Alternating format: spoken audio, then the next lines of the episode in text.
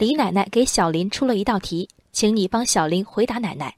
一艘船上有二十六只绵羊和十只山羊，船上船长几岁？这是今年四川南充顺庆区中小学刚刚结束的期末考试中五年级数学试卷第六题。小林附体的同学们给出的答案包括：船上船长大于十八岁，因为未成年人无法开货船；船长三十六岁，因为船长很自恋，把船上的羊的数量变为自己的年龄。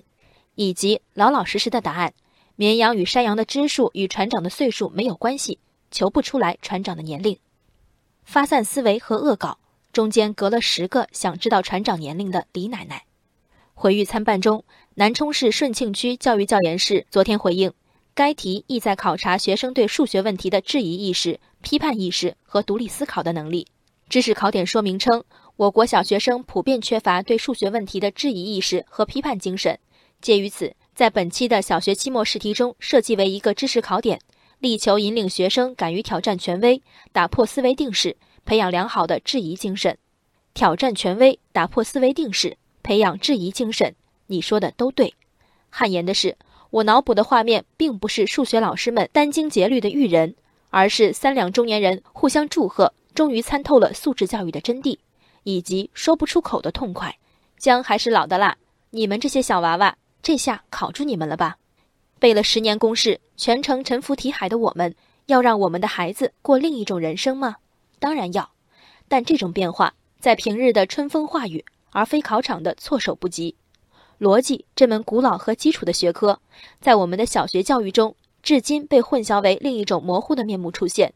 从奥数里的数学思维，到数学课堂上的简单推理，所谓思维训练，一向夹杂在公立教学中。说挑战权威，老师教授方程解法，讲解段落深意，举手反对者正是挑战者。说打破定式，课本必须放右上桌角，端坐时必须胳膊交叠放置，这是值得打破的定式。说培养质疑精神，哪怕被安排扫地，也可问几个为什么，又能为多少老师接受和容忍？育人不在口号，也不在卷面，何况严肃考试当有答案。哪怕回字有几种写法，发散之后仍有聚焦余地。